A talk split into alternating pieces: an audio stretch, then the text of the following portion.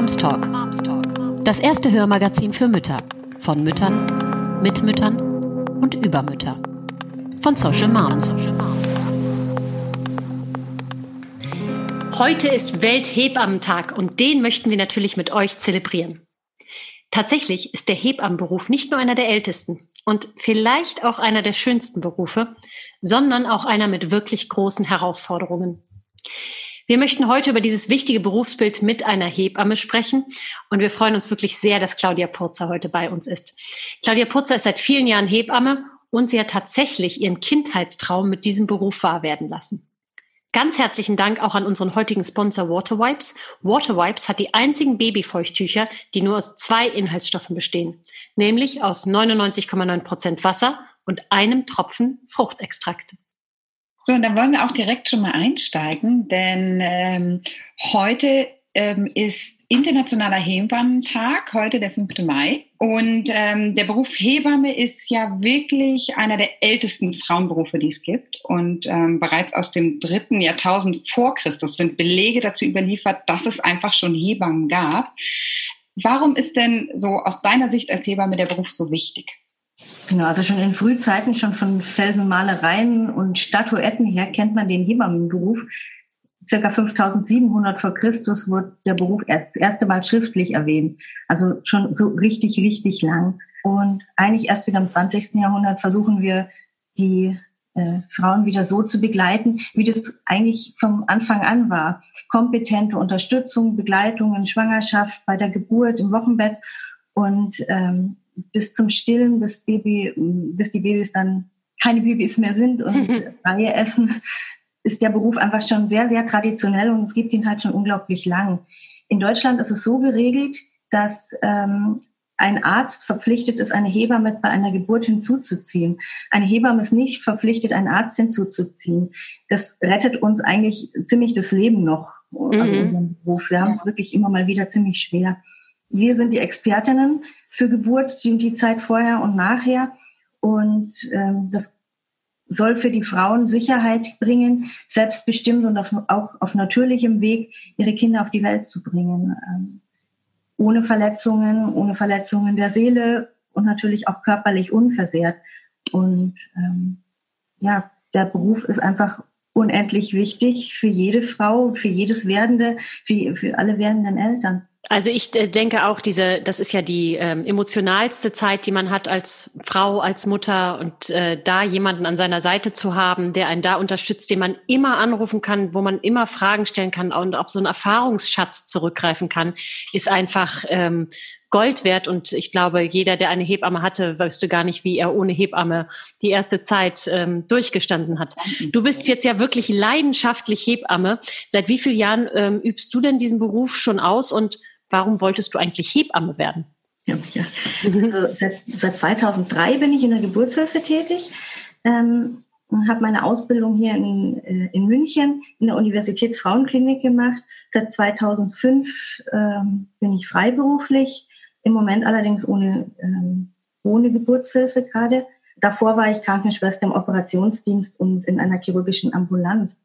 Hebamme wollte ich immer schon werden. Also ich, äh, das hört sich mal ganz blöd an, aber es ist wirklich so, ähm, im Alter von drei Jahren, wenn man mich gefragt hat, was willst du werden, ähm, war das Hebamme. Das war einfach klar. Das war immer schon meine Passion und, und mein, ja, mein Wunsch.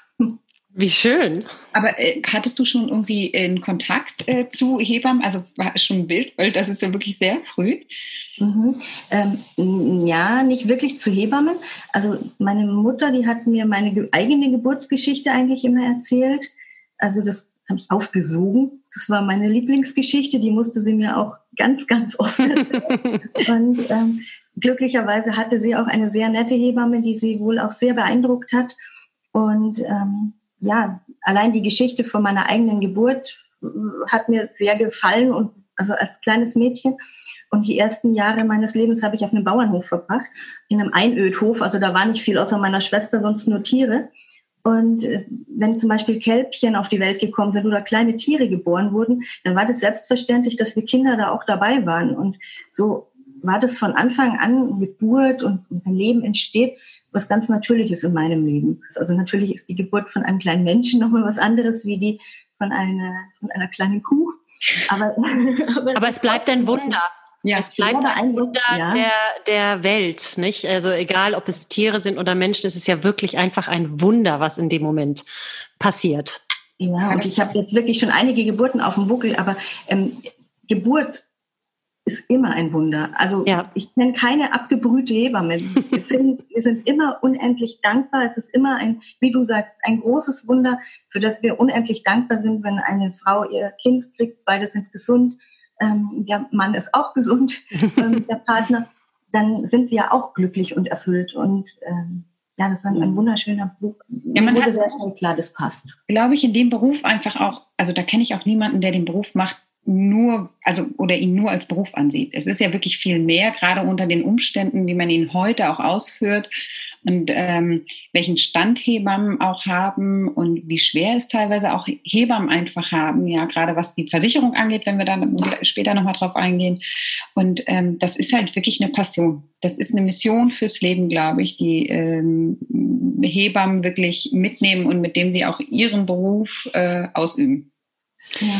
Wie wichtig würdest du denn sagen, als Hebamme ist es, dass man seine eigene Geburtsgeschichte wirklich kennt, dass man weiß, wo man herkommt, dass man weiß, wo man angefangen hat, im Grunde genommen?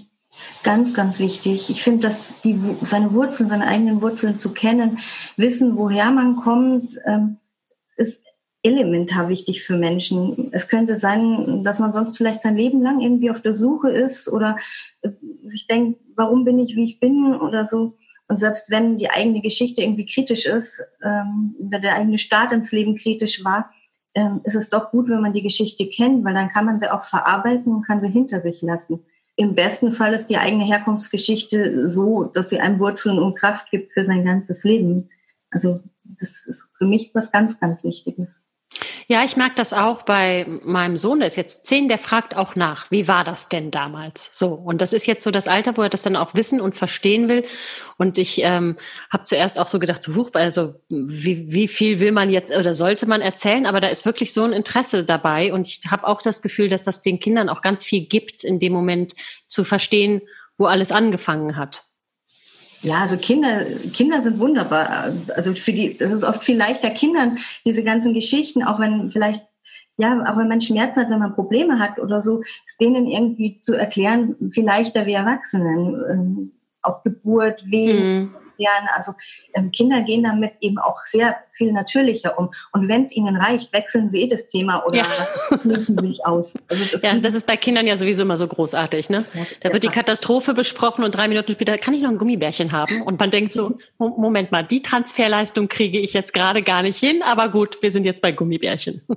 Aber zum Beispiel ist, also jede Geburt ist ja wirklich anders. Ähm, und du hast ja in, im Laufe der Zeit ja wirklich viele verschiedene, sehr intensive Erfahrungen Erfahrung gemacht. Ähm, hast du vielleicht mal so ein oder zwei besonders schöne oder lustige Momente, die du erlebt hast bei Geburten? Das ist natürlich jetzt super schwierig, weil also ploppen mir jetzt gleich so tausend. okay.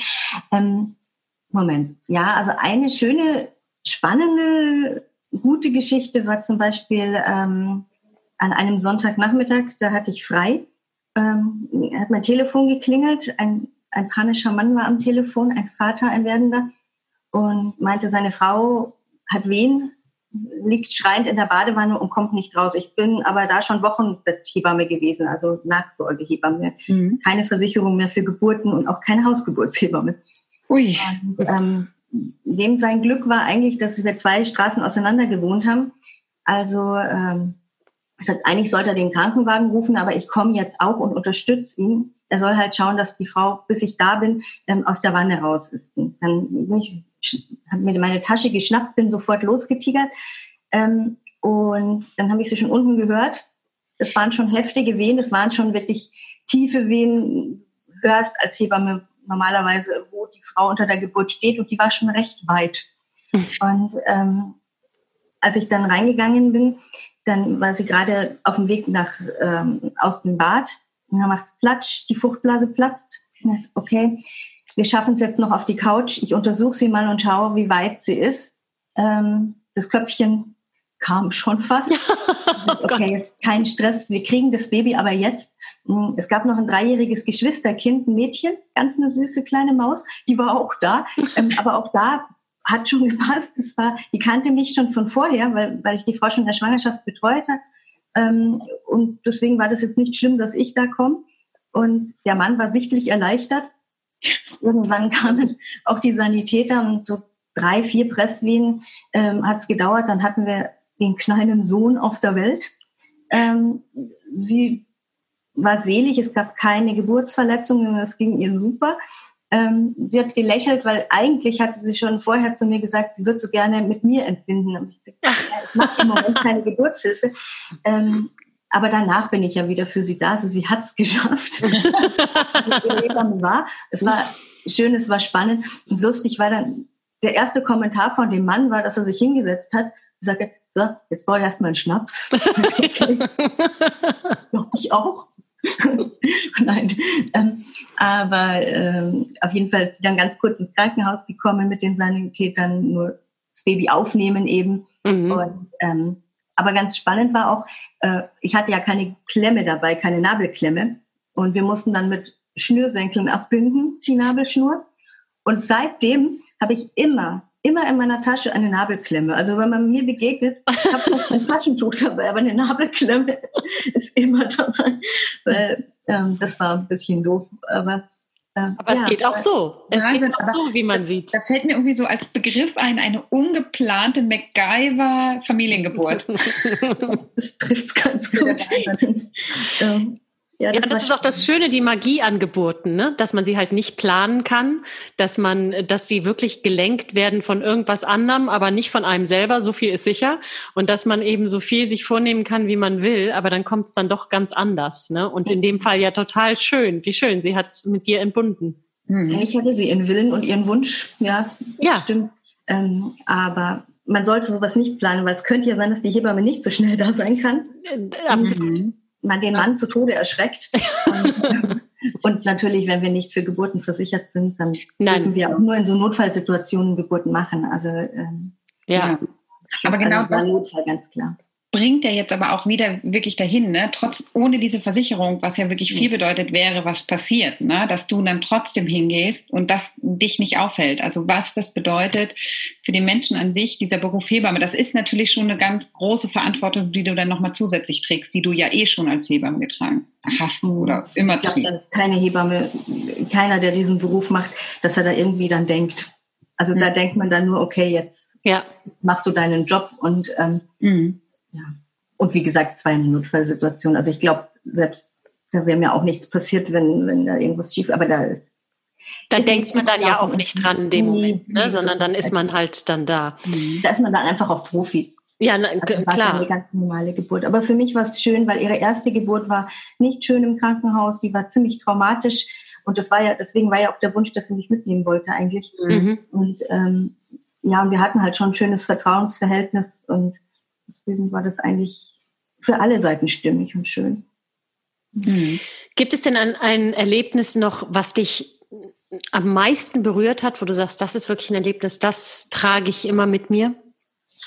Mhm. Also auch da sind natürlich unglaublich viele tiefe Momente in meinem Leben jetzt schon, ähm, dass es eigentlich sehr schwer ist, da was rauszupicken. Also berühren natürlich immer auch Familien, die man bei stillen Geburten begleitet oder Familien, die man in der Schwangerschaft begleitet. Und dann wird es vielleicht eine stille Geburt und man ist auch, also ich mache es dann auch so, wenn es irgendwie geht, dass ich bei den Beerdigungen dabei bin oder so. Und ich dann ganz häufig auch die Familien, ähm, aber dann auch habe, falls wenn es dann ein Happy End gibt, wenn die Frauen dann wieder schwanger werden und äh, gesunde Kinder auf die Welt bringen und lebendige, also das sind die Momente, die am tiefsten gehen. Ja. Also wo wir Frauen füreinander dann einfach auch da sind und ähm, ja, wo man viel Stärke braucht und viel Liebe auch, um den Weg mitzugehen, weil das für jeden schwer ist, selber nicht an sowas zu zerbrechen. Ja, absolut. Also, und dann aber auch wieder wirklich jede Geburt. Also, wenn der Mond reinscheint und ein Baby kommt auf die Welt, das ist so beeindruckend, und schön und, ähm, und geht tief und da ist auch immer, immer, immer eine tiefe Dankbarkeit und so viel Glück dabei. Ähm, das, ja, also so einzelne Momente gibt's, gibt's einige, aber ähm, eigentlich bin ich dankbar für jeden einzelnen Moment. Deswegen würde ich mich da gar nicht so festlegen wollen, was der intensivste war. Oh, wie schön, oder? Wenn man ja. das über seinen Beruf und seine Berufung äh, sagen kann, das finde ich schon wirklich. Ähm, ähm das ist Ziel erreicht, eigentlich, würde man so sagen. Ne? Mhm. Also wenn man das, wenn man das sagen kann, ist das ja wirklich äh, äh, Ziel erreicht, weil das ist ja das Schönste, was einen durch den Tag begleitet oder durchs Leben begleitet. Und wenn es diese Magie ist von Leben, dann ist das natürlich toll. Ich kann ja an dieser Stelle mal einwerfen, liebe Claudia, dass ich schon mehrfach geschaut habe und wirklich schon mehrfach überlegt habe, ob ich umschule und eine Hebammenausbildung noch zusätzlich mache. Ja, das stimmt. Das hat sie mir schon ein paar Mal gesagt. Hat sie gesagt, ich glaube, Tanja, ähm, du musst das nächste, die nächste Zeit alleine das hier machen, weil ich möchte Hebamme werden. Ja, nur dieses, die nächste Zeit, es ist halt sehr lange und es ist natürlich auch eine sehr umfangreiche Ausbildung oder ob man das im, im Studiengang macht oder im Dualen oder als Studien, äh, als Ausbildung, es ist halt nicht mal nebenher zu machen. Ich dachte, ich mache im nächsten Step oder im nächsten Jahr erstmal eine Ausbildung zu Dula. Ja. Die kann ich ganz gut nebenher machen, um einfach auch eine Hebamme und eine Frau nochmal auf einer anderen Ebene mit zu unterstützen. Aber eigentlich ist es auch immer so ein bisschen mein Traum gewesen. Aber versuch ihn zu gehen. Also es sind auch in den Ausbildungen immer, immer Mütter dabei. Also mhm auch die die Ausbildung anfangen. Und natürlich haben wir auch Schichtdienst, aber da wird auch immer geschaut, dass man die Mamas dann da auch noch ein bisschen mehr unterstützt von den Zeiten, von den Uhrzeiten her. Ähm, wenn der Wunsch da ist, der verfolgt einen. Und ähm, ist so. Und, und du, vielleicht wird auch irgendwann die älteste Hebamme. die älteste, ja, abschließende Hebamme oder so. Mal schauen. Also ich, ich glaube, äh, man hat ja noch ein bisschen Zeit und Möglichkeiten und ich glaube, wenn man wenn das ganz tief in einem schlummert, wie du sagst, dann wird sich da schon so ein Weg bahnen. Also wenn du mal ein Praktikum machen möchtest und hier nach München kommst. Du Geburten begleiten. Also auch einfach, deswegen auch der Weg als Dula, einfach noch begleitend dabei zu sein, weil es ist ja nichts Schöneres. Also ich wünsche mich, ich, frage, ich dränge mich auch jeder Freundin mittlerweile auf und sage, wenn du da Unterstützung brauchst, ich bin gerne an deiner Seite. Ja, das ist total schön. Ja, ich habe genau diese Momente, die du geschrieben hast und ich merke das in dem Moment, wo du dann davon erzählst, was für tolle Momente du hattest und was das auch mit dir macht und wie dankbar du dafür bist. Und dann hat, dann man spürt das sofort. Ne? Man hat dieses, Tanja, du wahrscheinlich auch. Ja. Gefühl im Bauch und denkt nur so Wahnsinn. Ja, es ist einfach der magischste Moment im Leben, glaube ich, nach Geburt. Ne? Es ist natürlich auch das an Messers Schneide, weil es geht ja in dem Moment um Leben und Tod. Aber es ist ja wirklich der tiefste Moment, den man erleben kann. Ja. Und das ist, äh, ist natürlich wirklich magisch, das als Beruf Absolut, aber begleiten. In allen Besonderen und dieser Schönheit des Berufs, ähm, ähm, erzähl doch mal kurz noch mal etwas zur Problematik, die es halt gerade heute in ähm, diesem Berufsbild auch immer noch gibt. Naja, also da gibt es natürlich viel. Also wie immer im sozialen Bereich ähm, ein Beruf, den primär Frauen ausüben, sowieso nochmal zusätzlich gibt es da einige Probleme. Also die, die schlechte Bezahlung ist definitiv ein Problem. Hm. Ähm, auch ganz stark im vor- und nachgeburtlichen Bereich, weil wenn, dann wird eigentlich immer von der Geburtshilfe äh, gesprochen, da ist es genauso, aber ähm, das Vorher und Nachher ist auch so wichtig und ähm, auch viele Frauen haben ihre Familien nicht mehr hier äh, um sich. Da werden, da haben wir Hebammen auch noch mal einen ganz anderen ähm, Job dabei. Also wir sind auch oft wie, wie Schwestern, wie Familienmitglieder, wie Mamas, wie wichtige mhm. Ratgeber jetzt nicht nur in dem Bereich, sondern eigentlich in, in allen Bereichen, die diese Zeit einfach umgibt. Und ähm, das äh, ist das immer schwierig, einen Sozialberuf zu vergüten, aber der ist schon wirklich minderwertig bezahlt. Mhm. Also das ist schon mal das mit der hohen Haftpflicht, was wir vorhin schon gesagt mhm. haben, macht die Sache einfach nicht leichter. Ähm, dann die Wahrnehmung mancher Menschen ist leider auch so, dass wir so eine Art ärztliches Hilfspersonal sind. Und da sind wir alle sehr empfindlich, weil das sind wir nicht. Wir sind ein eigenständiger Beruf und, und ähm, Hebammen sind die Profis in dem Bereich und die Expertinnen. Wir sind rund um die Geburt geschult. Ich meine, jetzt vielleicht mit der Akademisierung wird das Standing dann nochmal ein bisschen anders. Ich weiß es mhm. nicht. Aber ähm, wir sind alles Alpha-Weibchen und wir fühlen uns da nicht so toll, ähm, irgendwie abgestempelt zu werden als äh, ja die Hilfsperson des Arztes, weil der Arzt muss uns dazu holen, nicht wir ihn. Also das ist ein ewiger Kampf immer noch. Mhm. Ähm, und dann ist natürlich auch so ständige Erreichbarkeit, unattraktive Arbeitszeiten, ähm, manchmal schon hohe Erwartungshaltung auch ähm, und auch hohe Arbeitsbelastungen, auch Belastungen, seelische und mhm. psychische Belastungen. Ähm, da brauchst du schon auch ein Rückgrat und ich finde es gut, auch den Rückhalt jetzt von meinem Mann zum Beispiel zu haben. Ähm, die haben einfach mein Psychotherapeut ist dann, wenn mal irgendwas, ja, wo ich halt dann meine Sachen auch abladen kann. Also die hohe Arbeitsbelastung, ähm, auch durch zu wenig Kolleginnen, machen den Beruf auch noch schwieriger. Also das Berufsbild Hebamme mh, hm, wird immer nur in so einer kurzen Episode des Frauseins gebraucht. Männer brauchen uns ja Gott sei Dank jetzt auch, weil die neuen Männer anders sind, aber das war, ist ja noch nicht so lang so. Ja. Ähm, und ähm, alles, was so vor der Kinderplanung ist und alles, was danach ist, nach ein paar Jahren, sind wir eigentlich ziemlich vergessen. Und deswegen macht es das auch immer so schwierig, unsere ähm, Bedürfnisse dann auch durchzusetzen, weil wir eigentlich nur so ein kleines Grüppchen betreuen. Ja.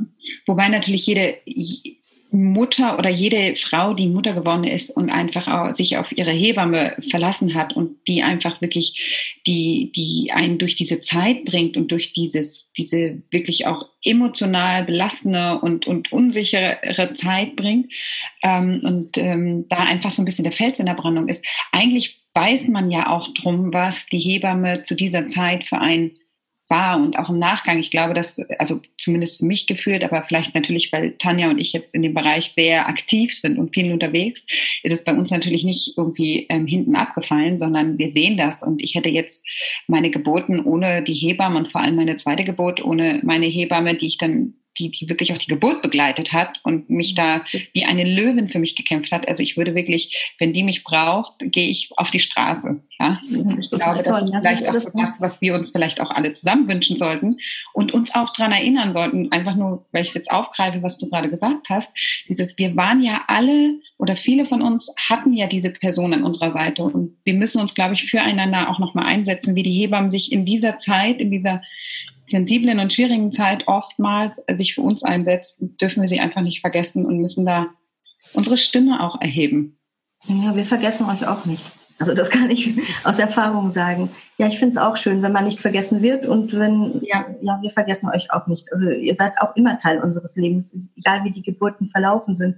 Und bei meinen Frauen, die ich begleiten darf und durfte, ist es auch so, hm, natürlich wenn ich jetzt so Namen höre, weiß ich nicht immer sofort, aha, aber wenn ich in mein Geburtenbuch schaue, das führe ich, ähm, und mir dann nochmal durchlese, ich habe jeden Fall und jede Geburt auch wieder vor Augen. Also man vergisst sie nicht und ähm, seine Frauen und seine Familien, die man begleitet hat und natürlich die im Wochenbett bei mir jetzt sowieso nicht, weil das sehr intensiv ist und ich die Familien halt auch über viele Jahre begleite, mhm. ähm, bis halt die Kinderplanung abgeschlossen ist das ist, dann sind wir schon wieder beim Schönen, was ja auch schön ist des Berufs. Ja, ich denke, wenn der Beruf vielleicht noch mal ein bisschen anders auch vergütet würde, dann würden auch mehr Kolleginnen drinnen bleiben, ihn länger machen und dann nicht irgendwie Burnout oder sowas kriegen, weil da muss man halt auch sehr auf sich aufpassen. Also wir müssen da auch auf uns ja, selber aufpassen, weil das ähm, man kommt sonst wirklich auch in so einen Teufelskreis hm. aus Arbeit und Stress und dann ähm, irgendwann kann man halt nicht mehr. Also Deswegen hören ja auch viele auf, leider. Hm. Gibt es etwas, was du dir denn für die Mütter wünschst? Also was wir uns für die Hebammen wünschen, ist klar, das fängt bei besserer Vergütung an und anderer Anerkennung und so weiter. Gibt es auch etwas, was du dir für die gebärenden Mütter wünschst? Ja, also, also für uns Hebammen würde ich mir noch wünschen, vielleicht noch dazu, ja. weniger Bürokratie bitte. Ja. Und das wäre auch echt schön. Und ähm, die Abschaffung von diesen ganzen Versicherungsunterschriftenpflichten äh, und so, weil als ich angefangen habe, gab es das nämlich auch nicht. Ein Arzt, da muss ich auch nicht jeden Handgriff unterschreiben lassen zum Beispiel. Ja. Da ist auch eine Vertrauensebene da. Und es würde uns allen schon mal sehr helfen, wenn wir nicht diese Berge an mistiger Bürokratie hätten ähm, da wäre ich auch schon sehr dankbar. Aber für meine, für die Frauen, für die gebärenden Frauen wünsche ich mir, ähm, dass alle, dass ihre Hebammen immer ausreichend Zeit für sie haben, sie liebevoll zu begleiten, dass man einander aussuchen kann ein bisschen, dass man mhm. auch zueinander passt. Ähm, was eigentlich bei mir jetzt immer gut funktioniert, weil ich die Frauen ja einfach vorher schon kenne. Also ähm, da sieht man ja schnell, springt der Funke über. Aber hm, ich wünsche den Frauen, dass sie Hebammen haben, die Freude und Vergnügen und Spaß an ihrem Beruf haben ähm, und eben nicht müde sind und erschöpft, weil, weil sie nicht wissen, wo hinten und vorne ist. Ähm, selbstbestimmte Geburten wünsche ich den Frauen, dass jede Frau sich einfach selber aussuchen kann, wo sie ihr Baby mhm. auf die mhm. Welt bringen will, wie sie es auf die Welt bringen will, also ob sie jetzt stehen möchte oder ins Wasser will oder in eine Seitenlage geht oder ein Vierfüßler stand oder in einem Seil hängt oder tanzt. Also das sollte jede Frau einfach selber entscheiden dürfen in dem Moment, auch ob sie ein Schmerzmittel braucht oder nicht. Das einfach diese Freiheit und zu wissen, ich habe die Freiheit und ähm, einen sicheren Geburtsort ähm, mit lieben Menschen um, um sie herum, äh, die sie begleiten, damit es einfach auch, auch wenn Wehen wehtun, trotzdem eine schöne und bereichernde Erfahrung für sie mhm. wird und auch die Partner dabei. Also oder die ja Begleit, eine Begleitperson auf jeden Fall, ähm, dass man nicht das Gefühl hat, man ist alleine auf der Welt, sondern ähm, ja liebevoll ähm, die Geburt seines Kindes erleben darf. Wie schön. Ja, ich finde gerade auch dieses Aussuchen und dieses Auswählen, den Punkt, den du angesprochen hast, ganz wichtig, weil es ist ja so ein intimer Moment auch. Und da muss man ja wirklich das Gefühl haben, man hat jemanden an seiner Seite, mit dem man auf einer Wellenlänge ist und wo man gleich tickt. Also und das ist ja manchmal einfach ganz unterschiedlich. Also ich hatte das riesige Glück, dass ich auch jemanden an meiner Seite hatte, wo das so war. Aber ich kenne durchaus auch andere Geschichten, wo ich gesagt habe, ja, das war jetzt okay, aber da war nicht eine richtige Verbindung so da. Das ist manchmal dann auch gar nicht so schlimm. Vielleicht ist manchmal der Bedarf ja auch dann gar nicht so da. Aber wünschenswert ist natürlich wirklich, dass man jemanden an seiner Seite hat, wo man sagt, ah, mit der schwinge ich auf demselben Level und da ähm, braucht es gar nicht viel Worte, sondern da ne, versteht man sich. Da ist es dann auch nochmal ganz einfach ein anderes Empfinden. Ja. Das stimmt. Aber ähm, auch die Klinikgeburten, also jetzt wenn ich keine Beleghebamme habe, weil dieses Beleghebammensystem wie zum Beispiel in Berlin oder so gibt's bei uns hier gar nicht. Mhm. In, in, Bayern ähm, oder in München ist es so, also wir haben schon Beleghebammen, aber äh, wir arbeiten auch im Schichtdienst. Das heißt, du hast also wenn du im Krankenhaus entbinden möchtest, dann einfach die, die Dienst hat. Also okay. ähm, Hausgeburten und Praxisgeburten in Geburtshäusern, das geht schon. Ja. Aber ähm, Belegerinnen, so wie, ich weiß, in Berlin gibt es, ähm, gibt es leider bei uns nicht. Wäre schön, wenn es so wäre.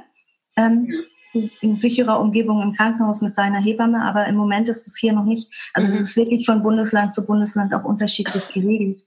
Und ähm, aber Verrückt, das war mir gar nicht bewusst. Also man geht ja auch gerne von dem aus, wie man es jetzt selber erlebt hat und hat. Und ähm, dass diese Möglichkeit, weil ich genauso sie erlebt habe, zumindest bei der zweiten Geburt, war schon was ganz, ganz Besonderes.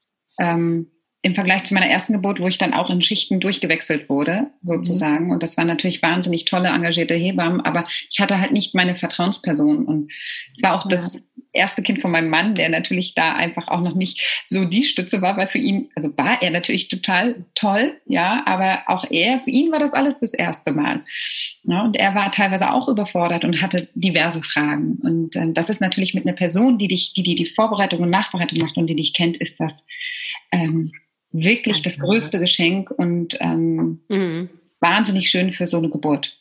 Ja, und ich finde auch die Männer heute, die dürfen, die müssen wir immer mit ins Boot holen, die Partner oder auch Partnerinnen, ähm, weil das ist so wertvoll, dass die Partner dabei sind bei der Geburt. Mhm. Ähm, das ist ein, ein wertvolles Geschenk, weil die sehen sich manchmal auch immer so als, ja, meine Frau bekommt ja das Kind oder meine Partnerin ähm, und äh, ich bin so, ich nehme mich total zurück die haben aber auch ihre Gefühle und wir, ihr wisst es, wir haben unter der Geburt unsere Hormone, die retten uns auch über einiges weg.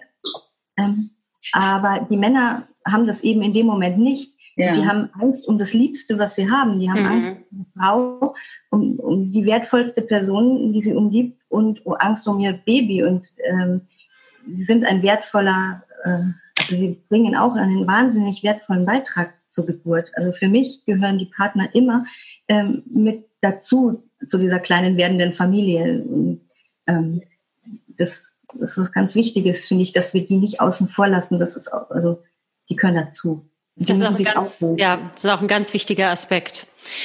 Nun reicht ja ähm, die Geschichte der Hebamme ja wirklich bis ins Altertum zurück, wie wir schon, wie wir schon gehört haben. Aber auch in der jüngeren Geschichte, da hat sich der Beruf ja wirklich nochmal enorm verändert. Und dann haben, kam so zu der Etablierung der Krankenhausgeburten im 20. Jahrhundert. Das ist ja auch noch gar nicht so lange, dass Frauen für die Geburt ins Krankenhaus gehen müssen, wie rum auch immer. Ähm, was hat sich da seitdem noch wesentlich verändert? Ja, Halleluja, Gott sei Dank hat sich da was verändert. das war ja dann wirklich nicht mehr schön ja. äh, für die Frauen zu empfinden und sicherlich auch nicht für die Hebammen, die da gearbeitet haben.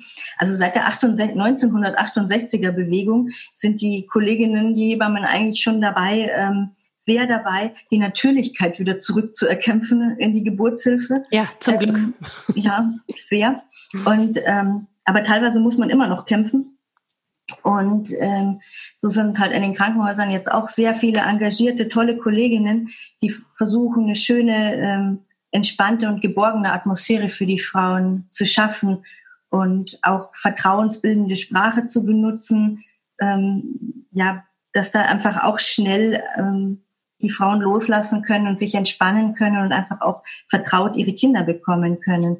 Ähm, die Geburt ähm, und die Wehenarbeit oder ja, den Schmerz der Wehen einfach auch ähm, als natürlichen Prozess dann auch zu sehen und anzuerkennen und nicht als irgendwie, ja, nicht, dass so ein, so ein ähm, Teufelskreis entsteht aus Angst und Spannung und Schmerz, ähm, wo man dann auch sehr schwer wieder rauskommt. Also, mhm. Also, dass gar nicht erst solche Ängste entstehen und wenn Ängste auch schon vielleicht im Vorfeld da sind, dass man die einfach vorab schon mal besprechen kann. Ähm, wo, warum eine Frau Angst hat oder wovor denn. Dann kann, oft sind es ja wirklich auch Kleinigkeiten, die man einfach dann auch aus dem Weg räumen kann, wenn man das weiß. Ähm, und es sind ja fast immer die Kleinigkeiten, die dann ausmachen, ob wir eine Situation positiv oder negativ bewerten. Wenn viele Kleinigkeiten geben dann auch einen großen Haufen. Ja, klar.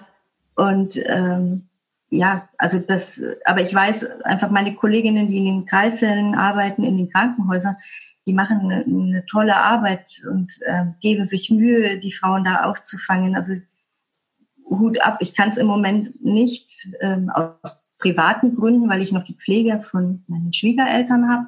Aber ähm, ich weiß ja selber gut, was man da auch leistet. Und ähm, ja, es, äh, die machen einen wertvollen Beitrag auch. Also, dass die Frauen möglichst selbstbestimmt ihre Kinder kriegen können. Ähm, ja, ja, ich glaube, der, der Schlüssel ist wirklich dieses Zurück zur Natürlichkeit. Ne? Das hatte ja mal eine Zeit lang einfach diese Bewegung. Also ich bin geboren worden, ich bin einen Monat zu früh geholt worden, weil der Chefarzt gesagt hat, ich fahre in Urlaub, das machen wir jetzt einfach mal schnell vorher. Ne? Äh, es gab keinen Grund, einen Kaiserschnitt zu machen und meine Mutter war aber jetzt nicht so in der, also die fühlte sich damals einfach in ihrer Position jetzt nicht so vor dem weißen Gott zu sagen, Entschuldigung, äh, ich habe einen Geburtstermin in vier Wochen, ich würde auch ganz gerne warten.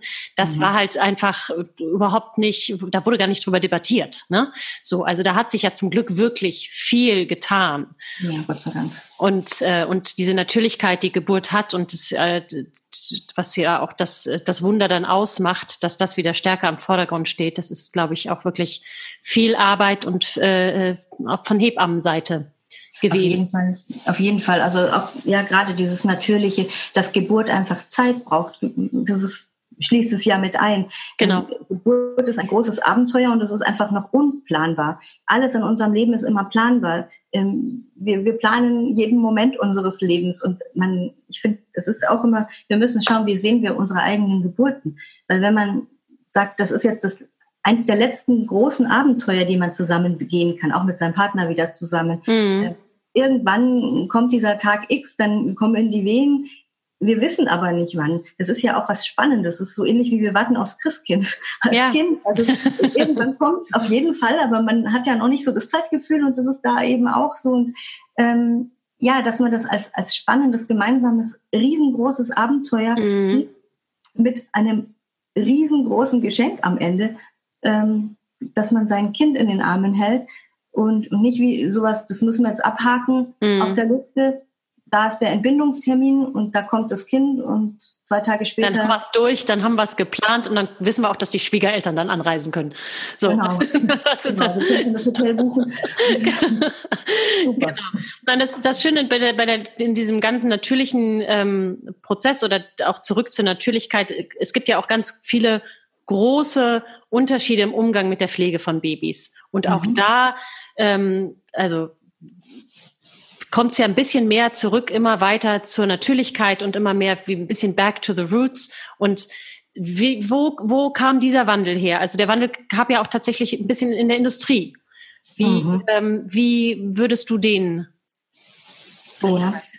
Also als wir Babys waren, äh, da sind wir gepudert worden bis zur Nase hoch, äh, eingecremt worden morgens und abends und mittags ähm, und teilweise die äh, Kinder auch sogar zweimal am Tag gebadet, morgens und abends. Ähm, damit äh, nur dann war eine Mutter eine gute Mutter. Und mhm. das ist ähm, auch sehr ungerecht gewesen den Müttern gegenüber, weil die wollten ja uns gegenüber auch nur das Beste. Unsere, mhm. das wollen Eltern ja eigentlich immer ihren Kindern gegenüber. Aber ähm, es gab halt diese Säuglingspflegekurse nur ähm, gesponsert in der Regel. Also das war dann durch Firmen gesponsert, durch die Industrie. Ähm, die ganzen Firmen, die die Pflegeprodukte für Säuglinge und Babys hergestellt haben, ähm, haben Hochglanzbroschüren auf den Markt gebracht, die einfach auch schön waren, haben ähm, sehr viele Proben verschickt und auch schon in den Krankenhäusern geschickt verteilt.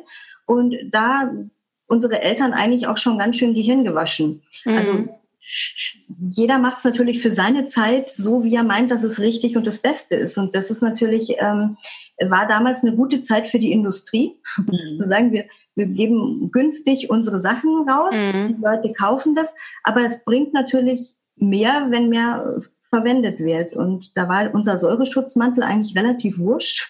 Also, mhm. dass wir Babys damals einen Säureschutzmantel haben, das war nicht so en vogue. Den gab es damals gar nicht. nee, vermutlich. Aber äh, irgendwann kam dann glücklicherweise wieder dieses Zurück zur mhm. Natur. So, warum cremen wir denn die Babys und warum werden die denn schon, äh, bevor sie der Mutter in den Arm gegeben werden, erstmal in irgendwelcher Seifenlauge gebadet und so Sachen? Ähm, da kam wieder ein, ein Mitdenken und, ähm, und, und reinfühlen und ähm, ja, und Jetzt mittlerweile sind wir dabei angekommen, so pur wie möglich und so wenig wie möglich auf eine Babyhaut zu geben. Mhm. Ich meine, so Kräuterwissen oder Wissen über Natürlichkeit und Natur, das ist in diesem Hebam äh, unserem Hebammenberuf immer schon nah. Mhm. Hebammen durften früher keine Gärten haben. Also in verschiedenen, also überall auch, aber fast überall.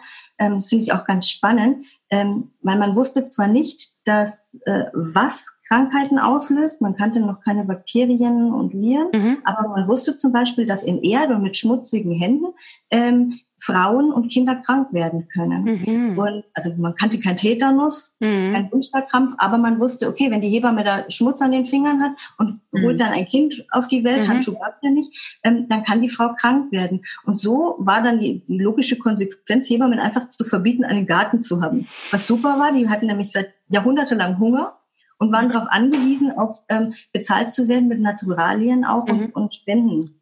Und ähm, auch ja. ganz spannend, viele Hebammen haben immer am, ähm, am Rand der Stadt gewohnt. Also weil sie dann einfach schnell raus konnten. Also da, wo auch der Henker gewohnt hat.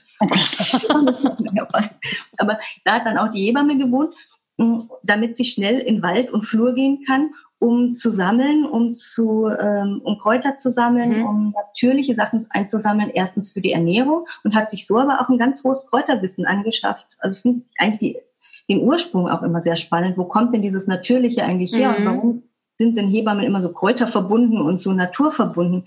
Äh, das haben wir auch so ein bisschen im Blut.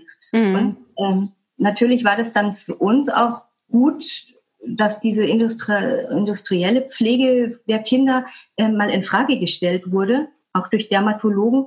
Und äh, wir jetzt einfach auch sagen können, wasch dein Kind nur mit Wasser.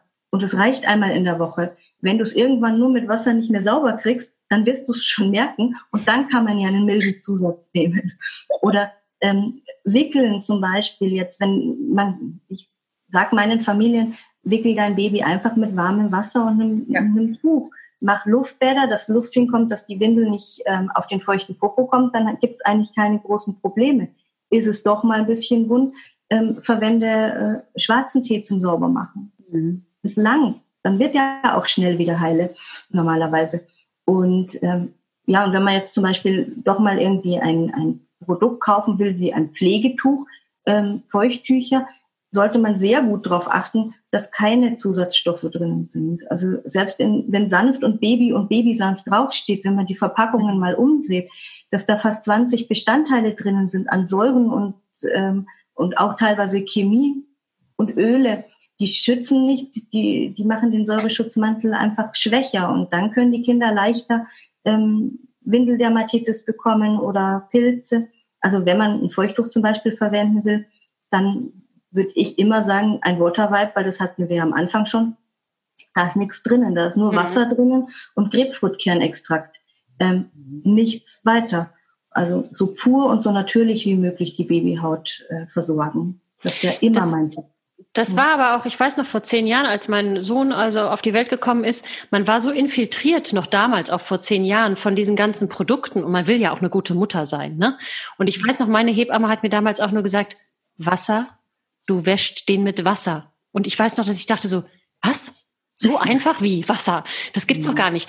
Weil es gibt natürlich, du gehst in eine Drogerie oder in den Markt und siehst natürlich ganz viel und du willst ja wirklich auch was Gutes tun. Ich glaube, das war auch so eine Bewegung und ich finde das so toll, dass es jetzt immer mehr in dieser Bewegung ist zu, was braucht's denn wirklich? Und es braucht eben Wasser und sonst eigentlich relativ wenig erstmal, um das Baby zu versorgen. Das ist eigentlich ganz schön auch im, nicht nur in der Geburt, sondern auch die, der Umgang mit den Babys, dass das immer mehr zu einem ganz natürlichen Umgang kommt und auch zu einem sehr limitierten zu, was braucht's denn jetzt wirklich? Ja, ganz wichtig finde ich auch. Also, ähm, und man braucht wirklich nicht viel, aber dadurch, dass man nicht viel braucht, ist es halt auch günstig und das freut die Industrie dann halt leider auch nicht so wirklich. Ähm, ich werde ja immer noch auch ähm, ja, sagen wir mal, zugemüllt mit, äh, mit Sachen, die ich an meine Familien weitergeben soll. Und wenn es Pröbchen sind, dann tut es mir für die Umwelt dann auch immer leid. Dann gebe ich es den Eltern und sage, aber nicht für die Kinder verwenden, nehmt es für eure Füße. Ja. ja, ich habe zum Beispiel auch all das, was meine Hebamme mir sozusagen beigebracht hat und ähm, diese Natürlichkeit und wirklich diese Produkte zu durchdenken, einfach so verinnerlicht, dass wir auch unser gesamtes Leben so ein bisschen umgestellt haben und äh, das halt auch, auch einfach übertragen haben auf andere Bereiche, also auch meine eigene Pflege, meine größeren Kinder jetzt, ja. Also ich erinnere mich wirklich daran, was meine Hebamme mir an die Hand gegeben hat. Wir haben auch wirklich diese Waterwipes zu Hause. Ich nehme auch nur die mit, wenn ich irgendwo unterwegs bin, sind das einfach die in der kleinen Packung.